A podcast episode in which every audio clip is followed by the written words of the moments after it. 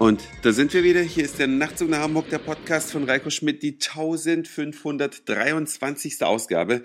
Ich freue mich ganz sehr, dass ihr wieder mit dabei seid. Bin gerade zur Tür rein, denn ich war unterwegs. Ja, diesmal war es keine Reise nach Jerusalem, sondern eine Reise nach Bethlehem. Da, wo alles losging, ja, vor, wo vor rund 2011 Jahren ein Stern am Himmel angeflogen kam. Eigentlich war es ein Komet und hat die Stelle gezeigt, ja, wo die Könige aus dem Morgenland dann wissen mussten, wo sie hingehören. Und da hat die Jungfrau Maria dann ein Kind zur Welt gebracht. Wir kennen es alle, die Geschichte. Und an der Stelle, wo das alles passiert ist, steht heute eine Kirche, nämlich The Church of the Nativity, so heißt die hier. Es ist ein bisschen schwer dahin zu kommen, denn es ist nichts ausgeschildert. Man muss ja wieder nach Palästina, das heißt, man verlässt Israel über eine Grenzkontrolle. Man ist so ein bisschen wie früher in Berlin mit einer großen Mauer. Ihr habt ja sicherlich davon gehört, dass die Israelis hier eine riesige Mauer gebaut haben, um die Palästinenser einzumauern. Und da muss man erstmal durch. Das ist alles nicht so leicht zu finden, weil sich das auch täglich ändern kann. Und als wir dann endlich drin waren, dann hatten wir Schwierigkeiten, diese Kirche zu finden denn die Ausschilderung ist mau. Wenn man es dann allerdings gefunden hat, dann ist alles ganz einfach, denn es bieten sich viele offizielle Tourguides an, die für ganz, ganz kleines Geld, und ich betone wirklich kleines Geld, einen da den ganzen Tag rumführen. Vier Stunden lang und es hat alles 10 Euro gekostet. Also wirklich empfehlenswert. Man bekommt viele heilige Stätten in Bethlehem gezeigt. Man geht natürlich in die Kirche rein, bekommt die Kirche von innen erklärt. Dieses äh, Gotteshaus, was wir da heute besucht haben, ist in Teilen 1700 Jahre alt. Und ich weiß nicht, wann ihr das letzte Mal in einem Gebäude wart, was 1700 Jahre alt ist, sogar älter, 1750. Es, man hat selten die Gelegenheit, so, sich sowas anzuschauen. Ich kann es sehr empfehlen. Und in der Kirche sind dann natürlich die Stellen zu finden, da wo die Jungfrau Maria den Kleinen zur Welt gebracht hat, da wo die Wiege stand und auch die Stelle, an der die drei Heiligen, nein, die drei Könige aus dem Morgenland standen. Jetzt bringe ich schon alles durcheinander hier. Also sehr, sehr sehenswert, aber das Sehen ist nicht das Eigentliche, sondern das, was man innerlich spürt. Ja, und das ist genau das, was diese Städten so besonders macht. Es geht nicht darum, das zu sehen und zu fotografieren, sondern es geht darum, es zu erleben.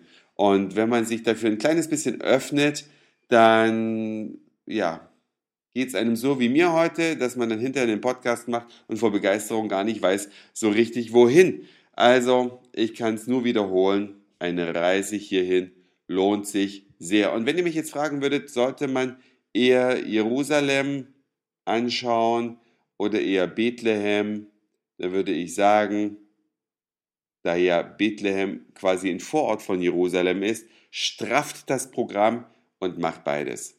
Ja, ich möchte hier keinem den vorzugeben.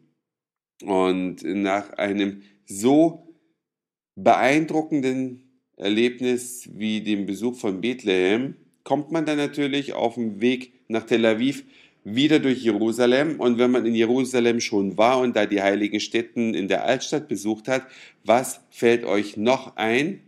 Die meisten werden vielleicht daran nicht denken, aber bei mir schlummerte es so ein bisschen im Hinterkopf. Ich bin ja immerhin in der DDR aufgewachsen, wo man das ziemlich ausgewalzt hat. Woran denkt man bei Israel? Natürlich an Juden. Und woran denkt man bei Juden? Ja, leider, ich möchte es nicht unerwähnt lassen, weil es immer noch ein wichtiges Thema ist und vor allen Dingen die Erinnerung daran sehr wichtig ist. Man wird an den Holocaust denken und in äh, Jerusalem steht die israelische Holocaust-Gedenkstätte Yad Vashem heißt die. Die habe ich mir dann auf dem Rückweg noch angeguckt und ehrlich gesagt bin ich jetzt vor Eindrücken so platt, weil das geht einem natürlich auf eine völlig andere Art extrem nahe. Und es ist so ein Wahnsinn, der dort aber immerhin noch so verpackt ist, auch wenn das jetzt vielleicht ganz komisch klingt, aber man verlässt Yad Vashem nicht schweren Herzens. Die Verbrechen, die passiert sind, werden dann natürlich schonungslos gezeigt und auch mit Bildern gezeigt, die teilweise verstörend sind.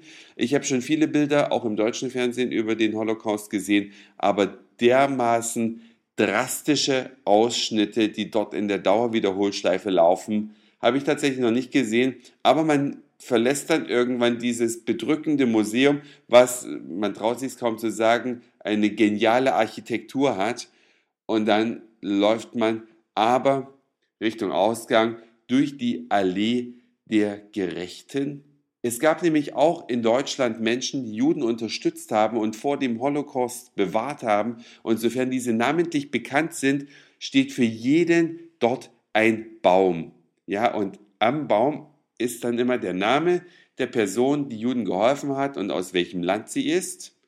Also sehr, sehr schön. Das heißt, auch da, wo sehr, sehr, sehr viel Schatten ist, haben es die Israelis fertiggebracht, doch noch ein bisschen Licht zu sehen, was sich einen ganz gelungenen Abschluss findet. Natürlich geht man da jetzt nicht leicht beschwingt aus Yad Vashem wieder raus zu seinem Auto ins Parkhaus, sondern man ist natürlich getroffen, aber es bleibt eine positive Grundtendenz. Und deswegen würde ich euch auch das empfehlen, sich das anzuschauen.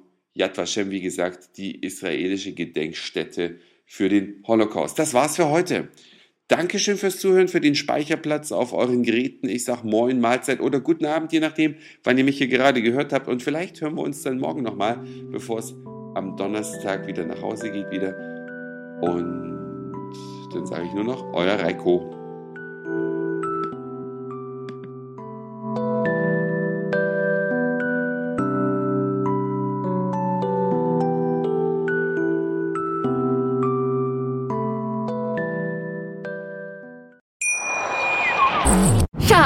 Ich bin neu verliebt. Was?